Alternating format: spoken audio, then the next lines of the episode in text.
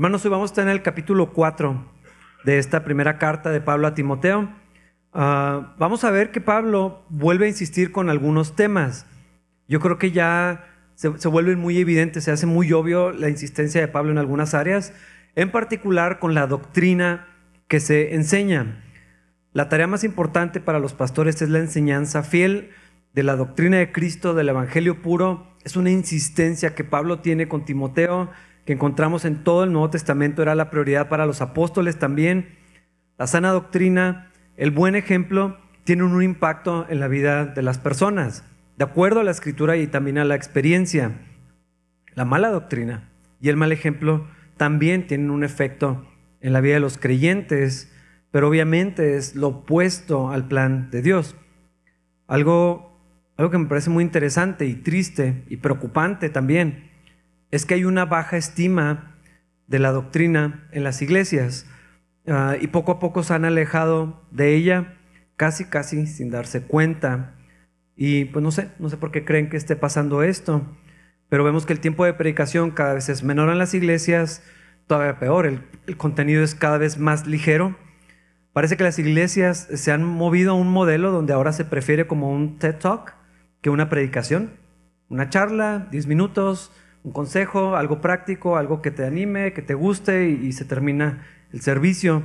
La gente no quiere un estudio, la gente busca una plática que los anime, no quieren profundidad, luchar con un texto.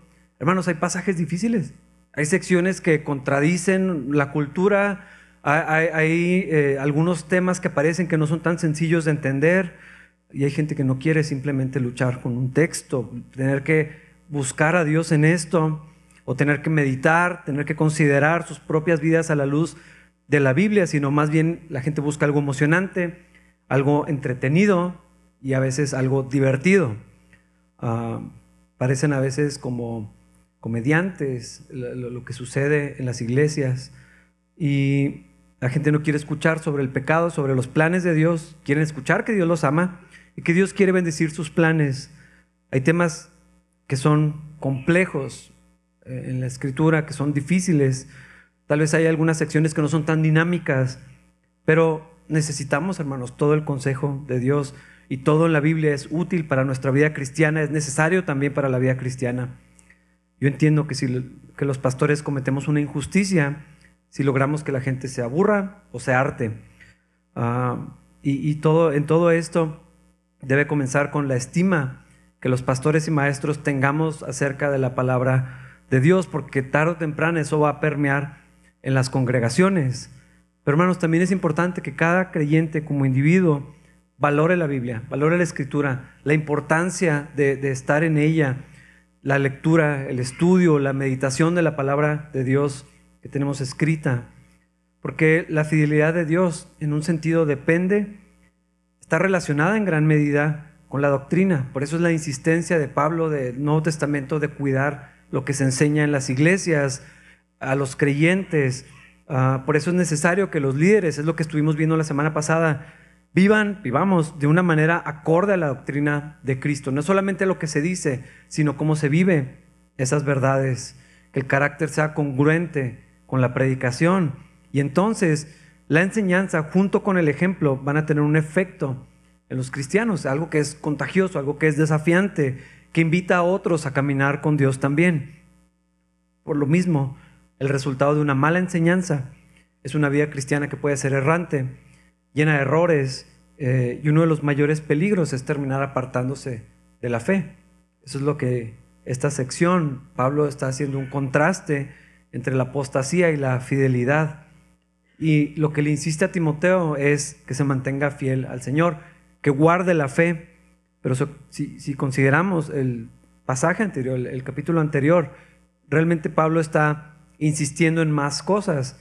Timoteo tiene que guardar su propia fe como pastor de esta iglesia, como líder que está siendo establecido, pero también Pablo lo está animando, enseña, modela estas verdades para que otros aprendan cómo se ve la vida cristiana.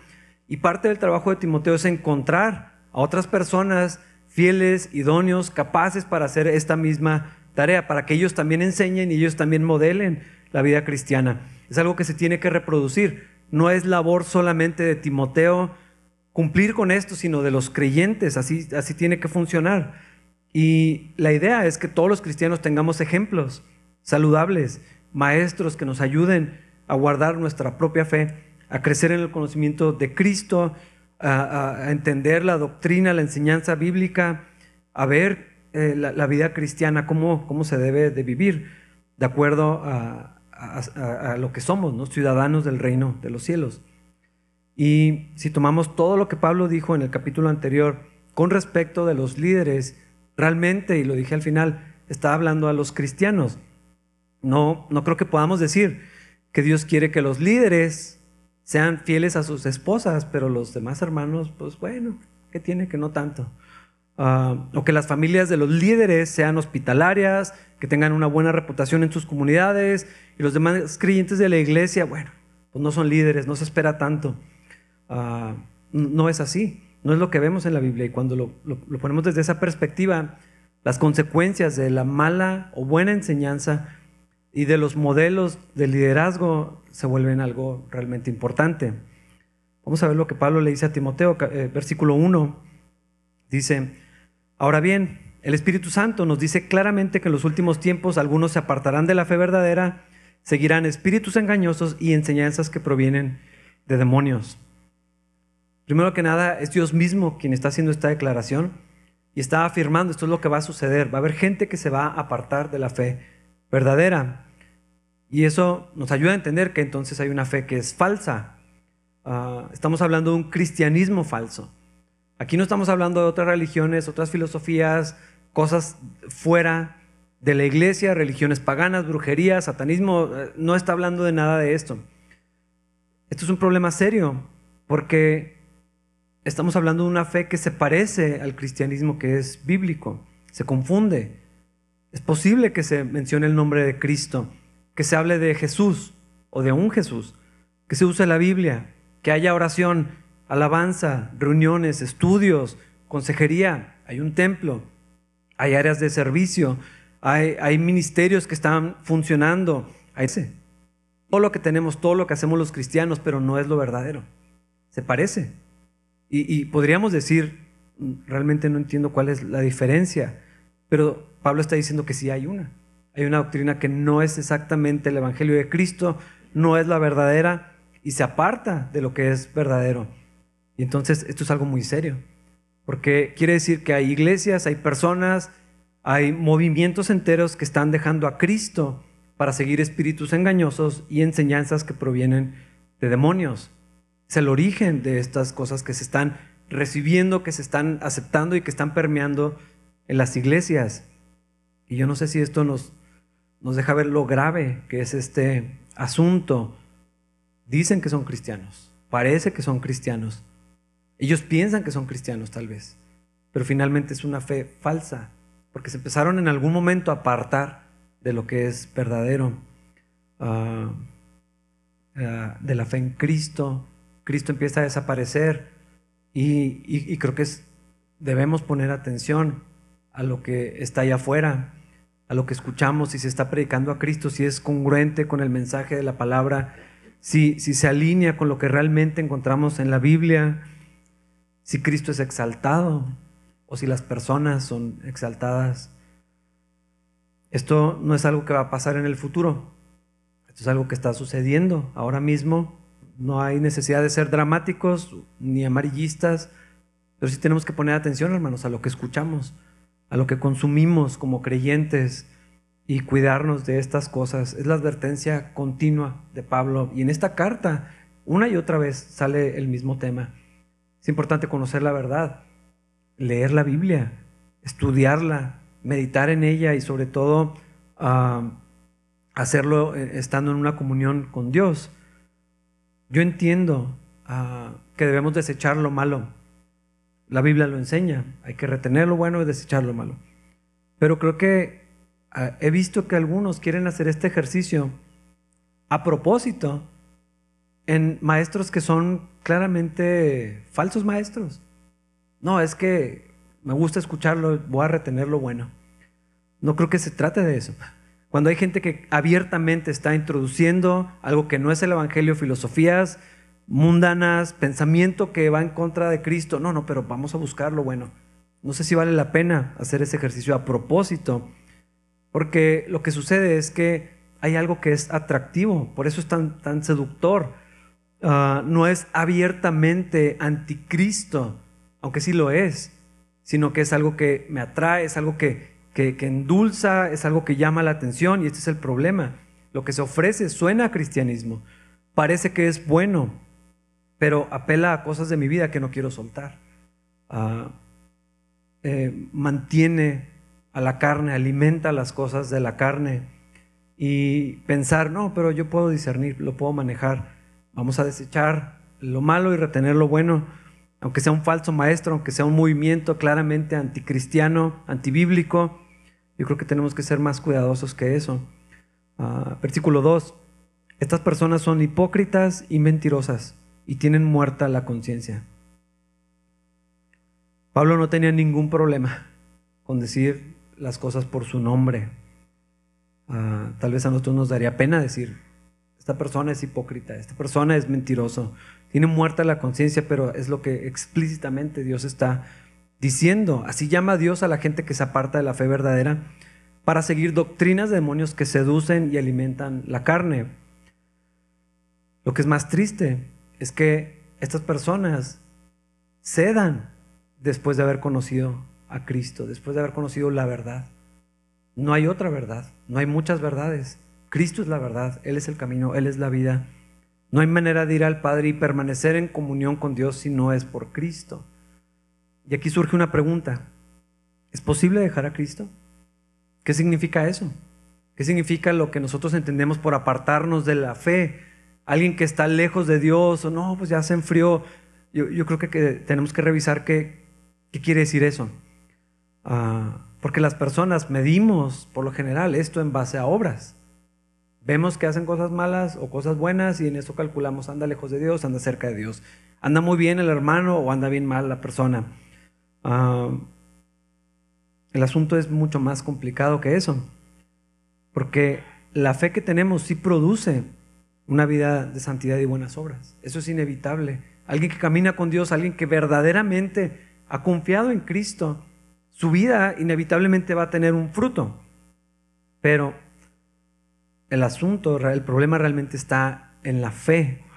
Porque es posible, creo que sí es posible que alguien deje de creer y rechace la obra de Cristo y niegue así al Señor.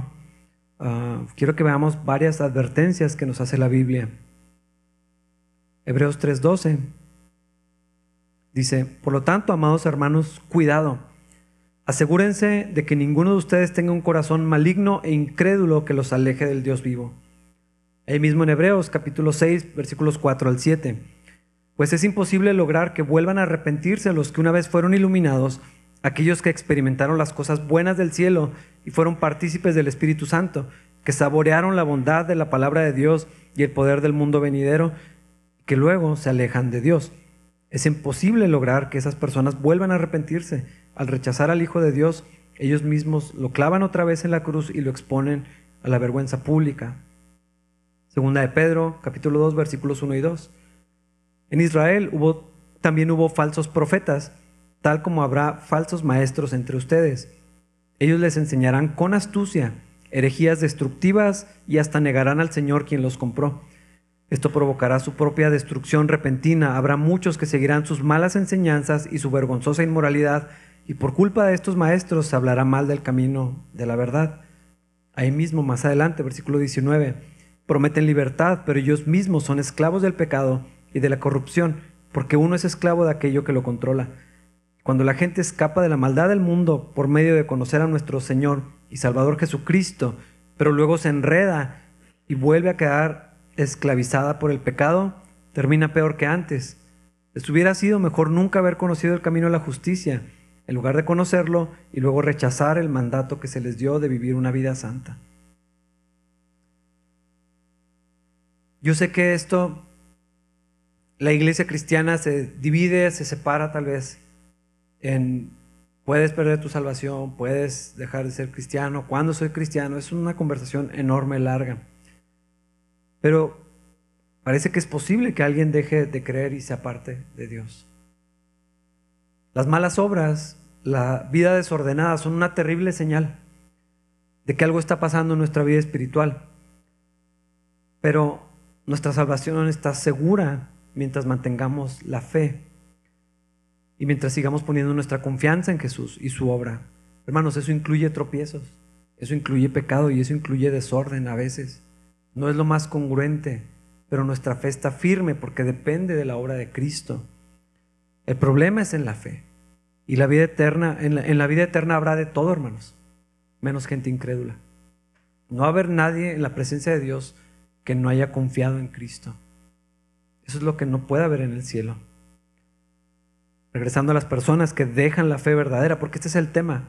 Si se fijan cuando eh, Pablo en estos pasajes, Pedro, están hablando de, de, apostasía, no está diciendo gente que anda haciendo cosas malas, es gente que deja de creer, es gente que deja de confiar en Cristo, ese es el punto.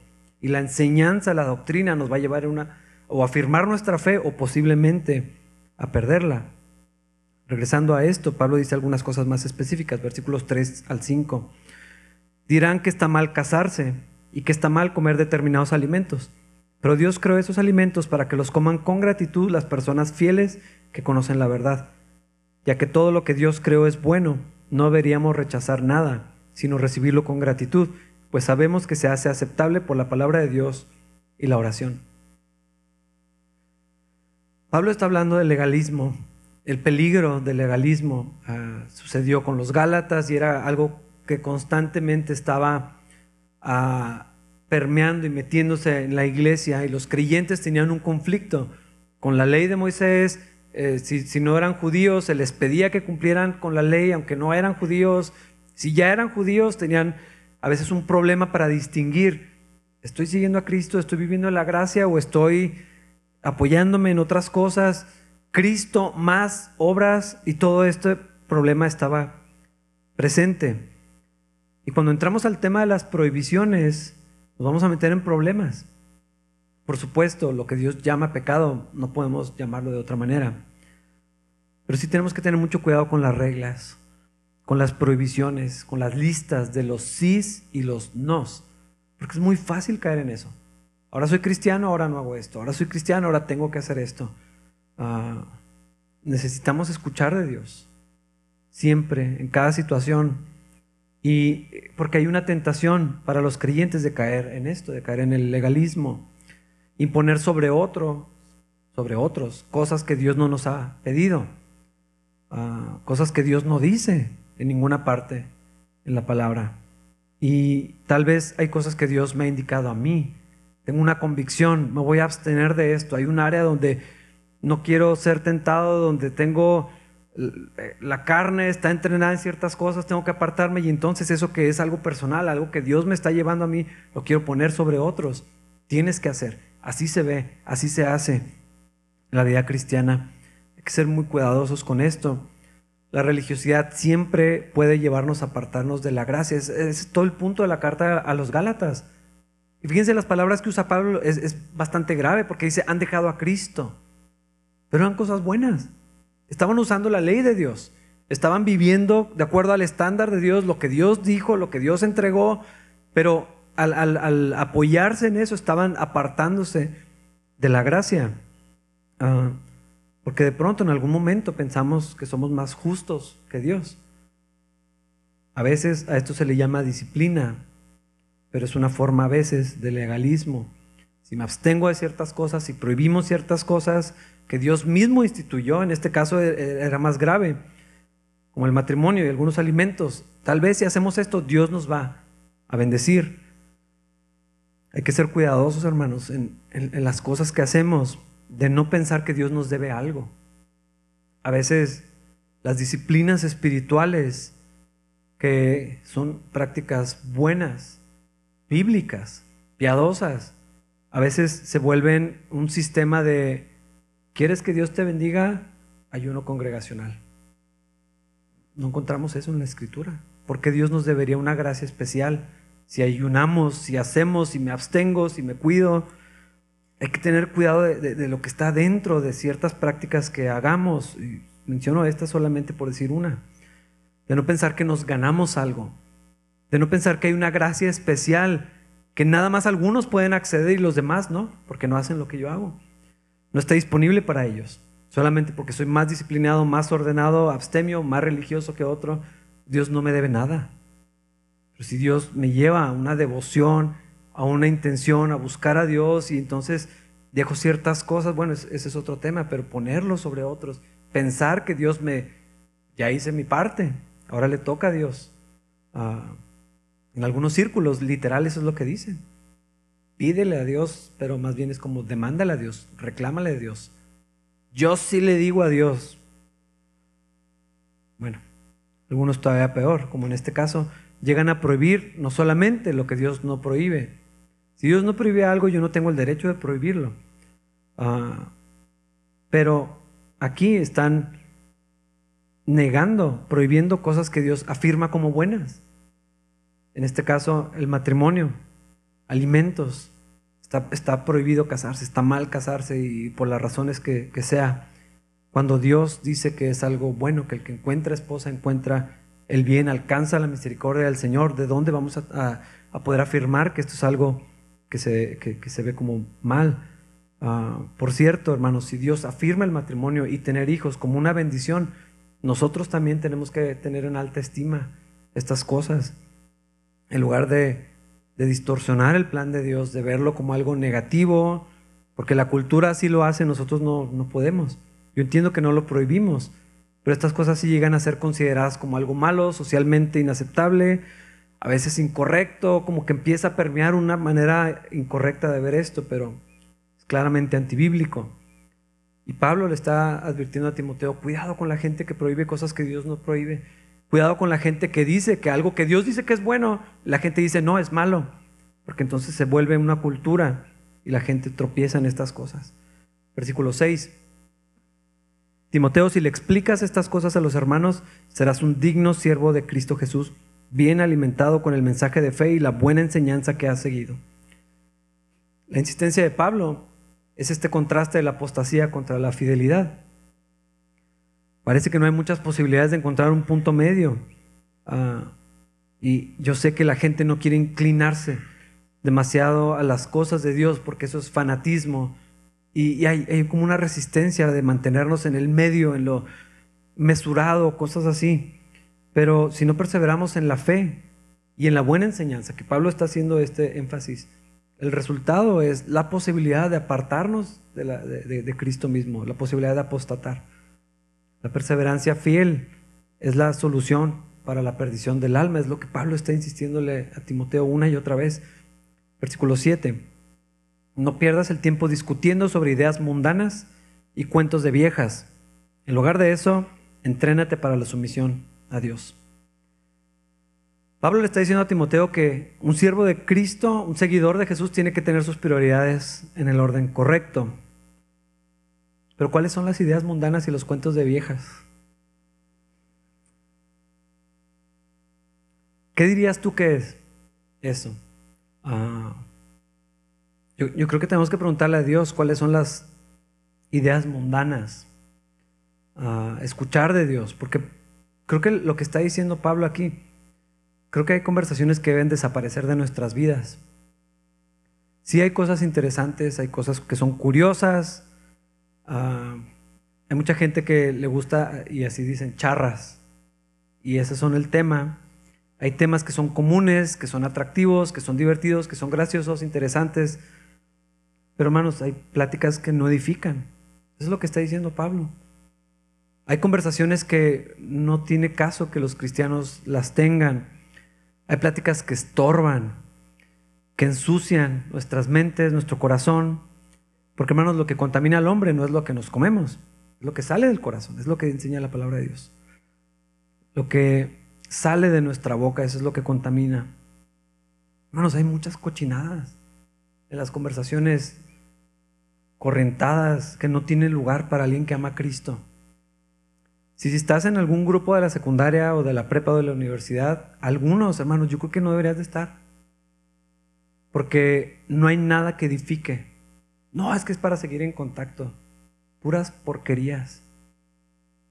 Hay cosas donde hay lugares, conversaciones y círculos donde un cristiano no tiene por qué estar ahí.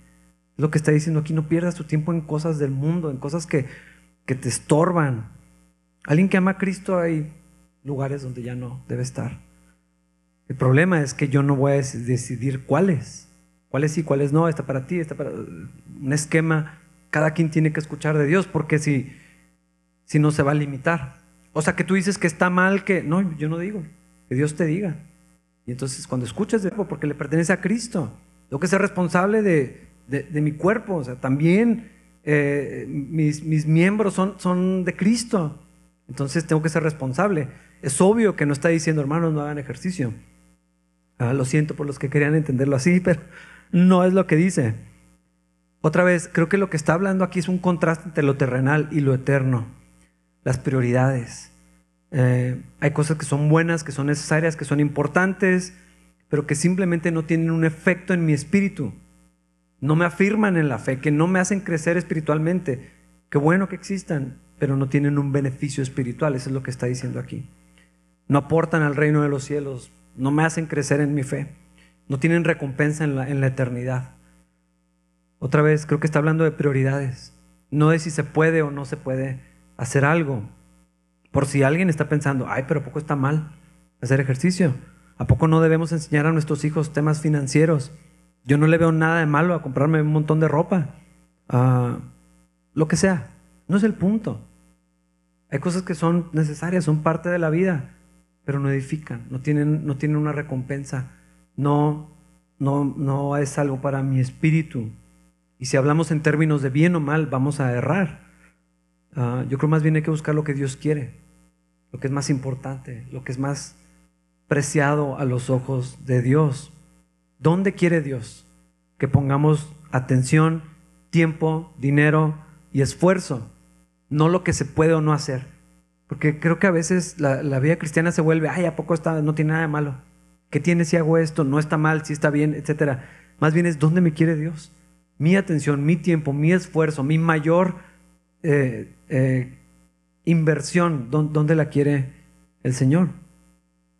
Ejercita. Lo que Pablo le está diciendo a Timoteo y a nosotros es, ejercita las cosas de la vida cristiana. Qué bueno que hagas ejercicio. Tiene muchos beneficios. Pero más importante, someternos a Cristo, buscar las cosas de arriba. En vez de buscar nuestros sueños y nuestros planes, someternos a los de Dios. ¿Qué es lo que Dios quiere? ¿Dónde me quiere el Señor? Las cosas de Cristo, las cosas de Dios siempre son mejores. Y no solamente Cristo va a ser honrado. Es por eso que trabajamos con esmero y seguimos luchando. Porque nuestra esperanza está puesta en el Dios viviente, quien es el Salvador de toda la humanidad y en especial de todos los creyentes este pasaje, que ya tenga verdad, pero son ásperos, son groseros y hasta son cínicos, pero están usando la verdad. Eso no es suficiente. Hay gente que es dura para hablar. No, es que es mi, mi don es exhortar. Eso no es exhortar. La exhortación anima, desafía, alienta, te empuja a Cristo, no te humilla ni te expone nada más por el hecho de hacerlo. Hay gente que tiene un corazón enorme, pero su boca, la manera de hablar está corrompida. Eso no puede ser así. Dice Santiago, si alguno no ofende en palabra, este es varón perfecto, capaz de refrenar también todo el cuerpo. O sea que si la boca demuestra un montón de cosas, lo que, si podemos controlar lo que decimos, dice Santiago, entonces demostramos que somos capaces de refrenar todo lo demás, que ejercitamos el dominio propio que el Espíritu Santo nos da. El dominio propio no es algo inalcanzable, hermanos, es fruto del Espíritu. Un cristiano tiene dominio propio. Puede no usarlo, puede no ejercitarlo, puede no creerlo, pero ahí está, porque es fruto del Espíritu. No es algo que hacemos, es algo que somos. De una misma boca, dice Santiago también, proceden bendición los domingos, alabanzas a Dios y luego maldiciones toda la semana. Y dice Santiago, no puede ser. ¿Cómo es posible? ¿Cuándo has visto que un árbol dé dos tipos de fruto? ¿Cuándo has visto que de, un, manantial salga fuente amarga, salga agua amarga y agua dulce? Es ridículo pensar en algo así. Esa es la imagen que está diciendo Santiago. Y dice, hermanos míos, esto no debe ser así. De la abundancia del corazón debe hablar nuestra boca. Y Pablo le dice a Timoteo, cuida tu boca, cuida tus palabras, cuida cómo te expresas, cuida lo que dices. No nada más los domingos en la iglesia. Lo que eres toda la semana. Tu conducta, Yo pienso que la prioridad para un cristiano no es ni el testimonio ni el ejemplo. Ah, a veces se resalta esto para corregir a alguien. Estás dando mal testimonio, estás dando mal ejemplo. Nuestra conducta se desprende del carácter que se forma al caminar con Dios. Si amamos al Señor, nuestra conducta debe reflejar eso. Yo puedo decir que amo a Cristo y luego no, vivirlo. Ah, tenemos que cuidar nuestra manera de vivir, hermanos.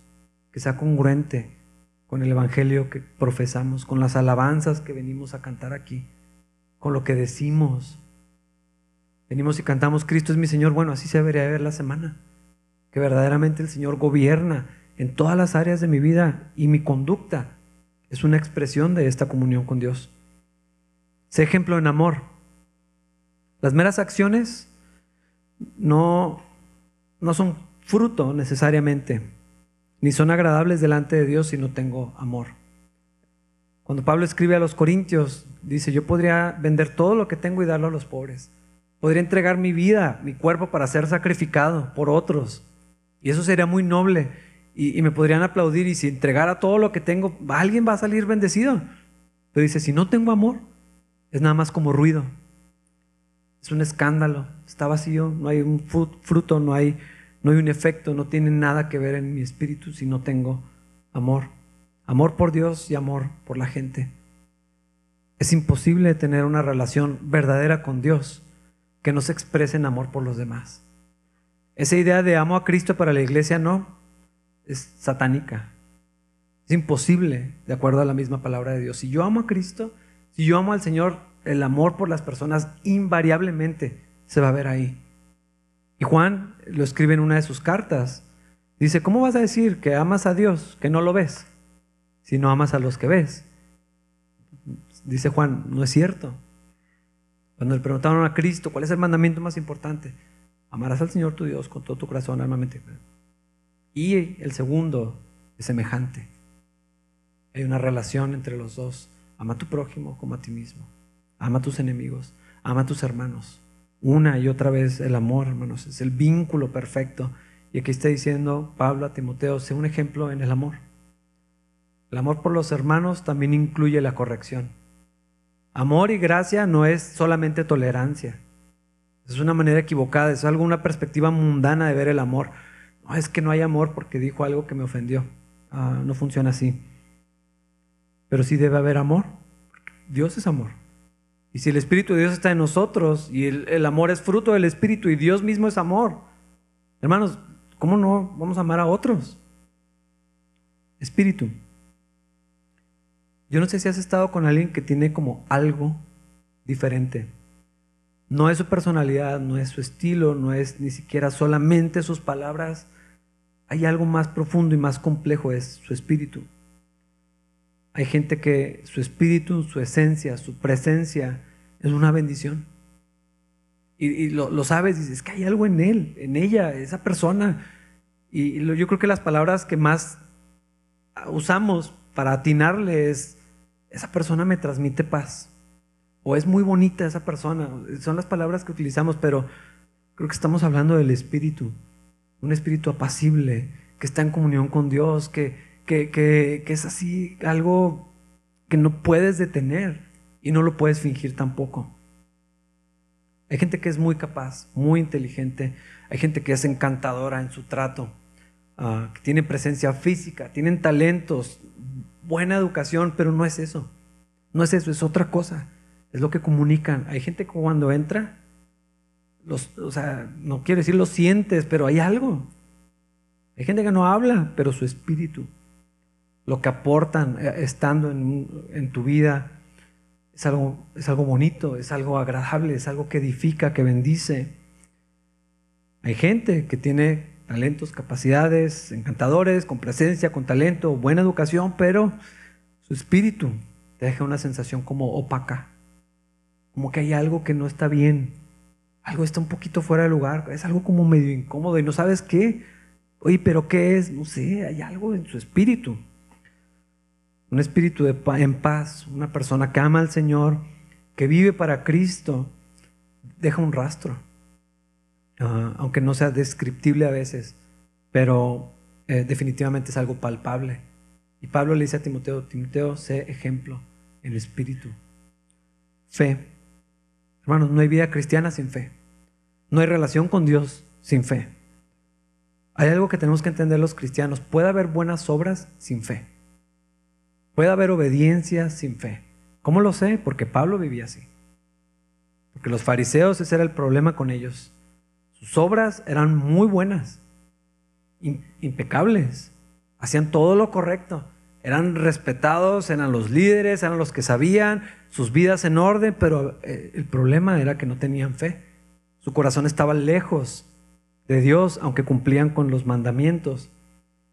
Puede haber buenas obras o algo que se parece a buenas obras. Puedo ser moral, puedo ser buena persona, no ofender a nadie, no causarle daño a nadie, puedo tener una buena reputación y no tener fe. Pero hermanos, todo eso sin fe es imposible que a Dios le agrade. Ese es el problema y esa es la solución que Cristo nos da. Puedo hacer todo lo correcto y eso no me, no me alcanza.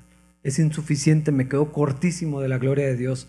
Pero si viene de la fe, ah, bueno, eso es agradable para Dios.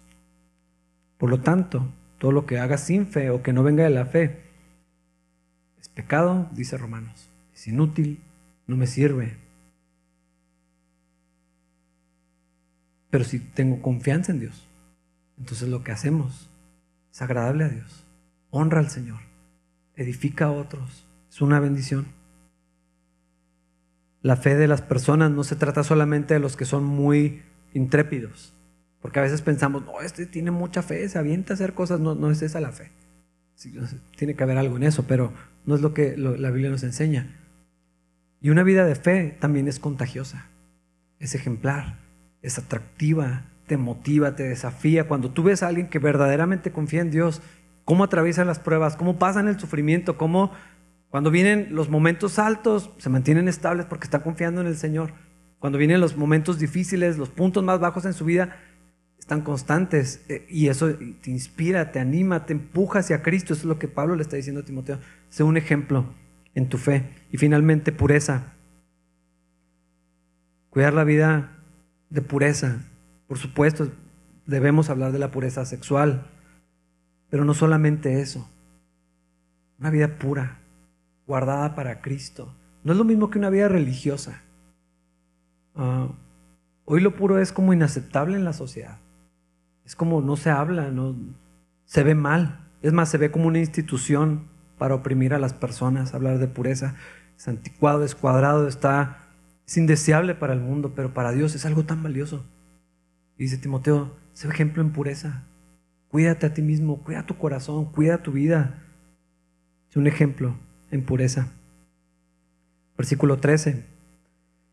Hasta que yo llegue, dedícate a leer las escrituras a la iglesia y animar y enseñarles a los creyentes.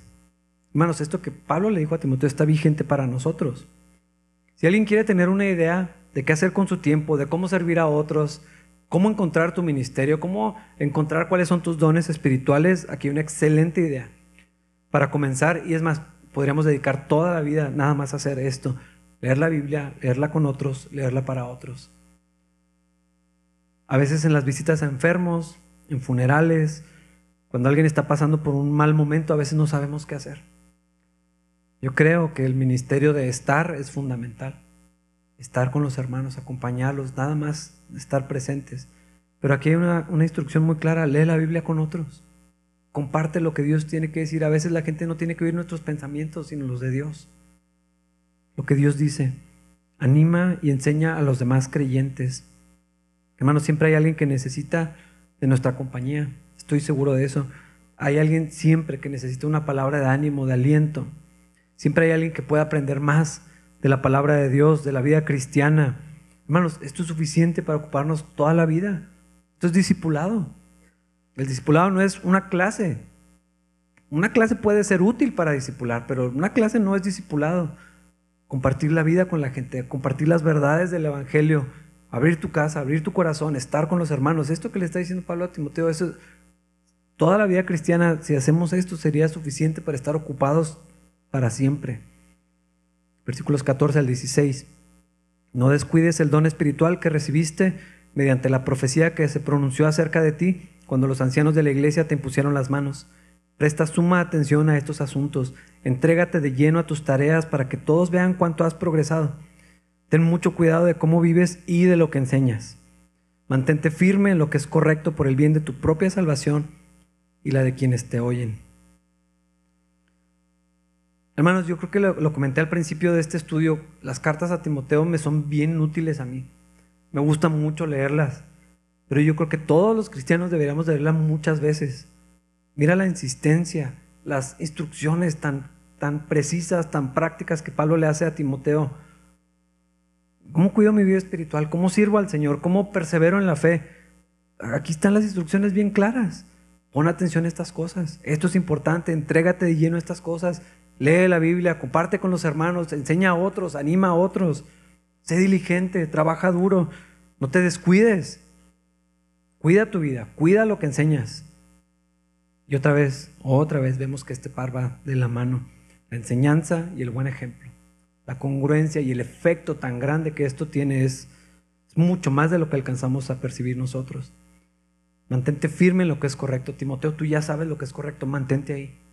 Hermanos, la mayoría de nosotros no somos ignorantes de la voluntad de Dios, del corazón de Dios. Lo que Pablo está diciendo es, quédate ahí, guarda eso, aplica eso. No te dejes engañar por falsas doctrinas. Pon atención. Filtra la cultura, los movimientos sociales a la luz de la palabra de Dios.